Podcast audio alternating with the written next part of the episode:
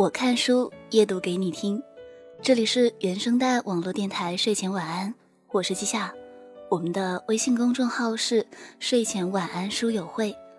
那这一期的节目文章来自作者丑妹的授权，丑妹是简书推荐作者，也是城市专题的主编。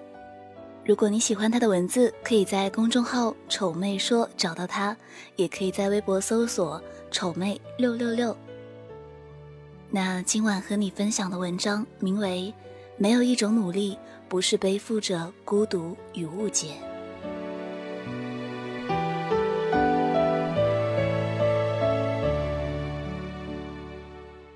别人做不到的事情，他们也会告诉你做不到。人性惯有的思维和天生带有的劣质，会让人有着眼于别人的努力，心生妒忌，并随之远离。而一个人之所以被孤立，无外乎两种原因：一，太懦弱；二，太强大。太懦弱的人遇事只会往后躲，成不了大气候，并会在自身难保的时候拖别人下水，久而久之，缺点暴露无遗，人品堪忧。而太强大的人，由内而外散发出一股强大的正能量，和那样的人在一起，按理说。人要向优秀的人靠齐，和优秀的人在一起，但由于对手气场强大，映衬出自己的一事无成，大多数人都会被他的光芒所掩盖，久而久之，自惭形愧转变为嫉妒，图一个眼不见心不烦。强者只能独自举杯，说的大概就是这个道理。孤独是人与生俱来的一种感受，为了不孤独。大部分人屈服于大众，随波逐流，为的是找一个存在感，找一个集体归属感；而少部分人，则是选择了继续孤独，在背负了太多不理解和嫉妒的目光中，依然骄傲地活出自己想要的样子。前几天和一个朋友聊天，他又要打算出去旅游一段时间散散心，问他怎么了，他说长时间的忙碌。回头想想，突然闲下来，连一个说话的人都没有。其实有的时候过得简简单单就好，做一个真实的自己，吃吃喝喝玩玩，做好一个学生该做的事。但选择了这条路，那就得坚持走下去，即使只有我自己一人，特立独行。特立独行是他给自己打的一个标签，他总爱说自己是最不像大学生的大学生。而我也觉得是，他身上有着我想做却不敢做的魄力和勇气。和这样的人相处，多少会有些压力，但更多的却是由他身上所传达出来的一种正能量。他身上有很多种身份，尤其是校外，为某大学生公益组织联合创始人。他的这些经历都足以让人惊愕。他致力于自身成长。和公益事业，在不断帮助更多人的同时，也锻炼磨砺了自己的心态。然而，看似把大学生活过得风生水起的他，仍然会说出这么一段话：“你知道，在别人眼里的交际大神，拥有别人几年都不可能拥有的人脉，看起来很风光，回学校有专车送，还经常有公司老板开车来学校找我，各种风光无限。”周围人的所有语言我都自动屏蔽，可谁又知道我想的是什么，我追求的是什么呢？最近感觉是越来越累，即使偷懒也会感到累。我为什么喜欢一个人出去玩、去骑行？是因为我连一个能讲自己想说的话的人都没有。我出去玩，给他们讲，他们都一笑置之，以为我开玩笑。所以慢慢的，我就不给别人讲了，有什么都自己憋着。他们总以为我朋友多，可是走心的又有几个呢？有的时候叫上他们一起出去吃饭，都没人去。显然，这些我不可能给我妈讲。他也有试着去体验一下真正堕落的生活，学着逼自己去玩游戏，可是压根不行。他发现自己已经完全融入不到他们的圈子里。甚至对于爱情，他都开始变得谨慎。他国庆去找他一直很喜欢的一个女生玩，半年多没见，突然觉得他不喜欢他了，因为想法各种东西都已经和过去匹配不上。他想要找的不过是一个懂他、理解他，并能一直陪着他在这条路上努力的女生。他是孤独的吗？但他的孤独真的可以用刘同说的一句话来诠释：你的孤独虽败犹荣。他只不过是在追求自己想要的人生和未来，他也不想一个人走过春夏秋冬，花开花落。他也想有人在他累的时候给他安慰，给他鼓励；他也想有人可说，有处可诉；他也想在努力的路上有个携手并肩抵达远方的人。只是，当这些还没有出现的时候，当真正懂他的人还没有出现的时候，他的孤独会生成茧，躲在暗无天日的心底，渴望被人救赎，又不愿意屈服。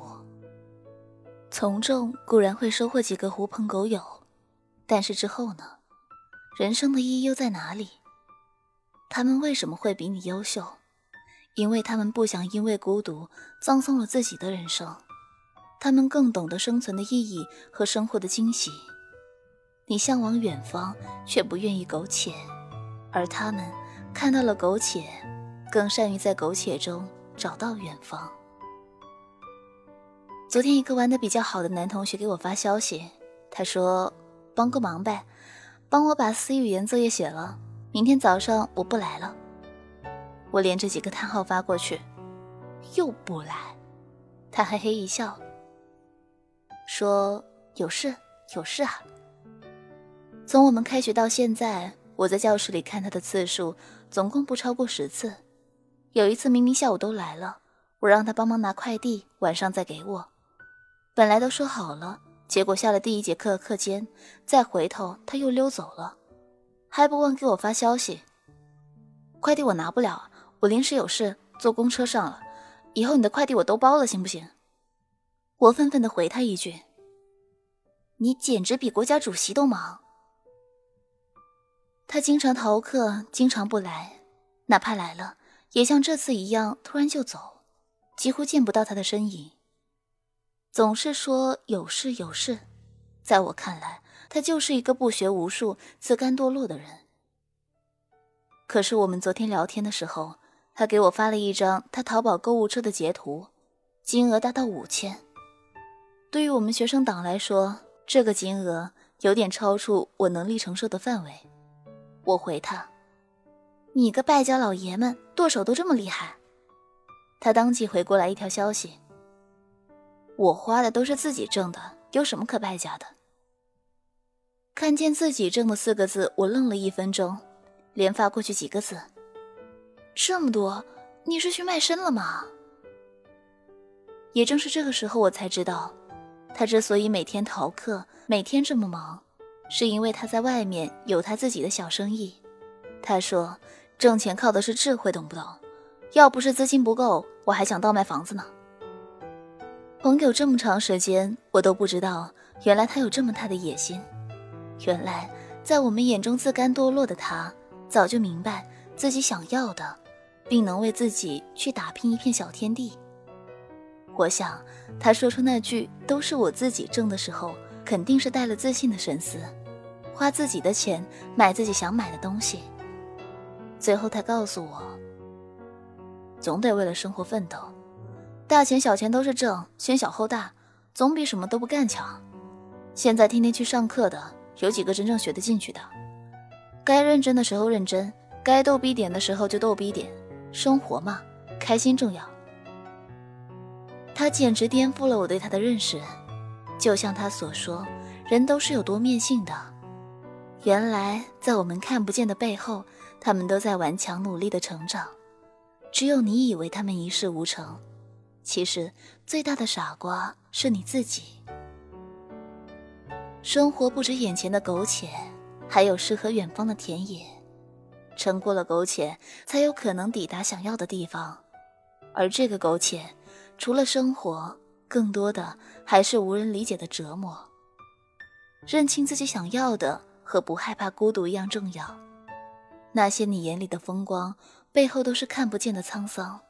你羡慕才会嫉妒，你不懂才会以为都是趋炎附势。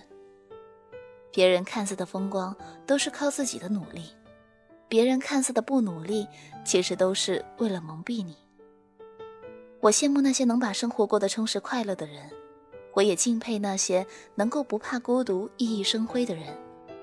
人生从来没有一种固定的生活方式，想要抵达远方，必先跨过苟且。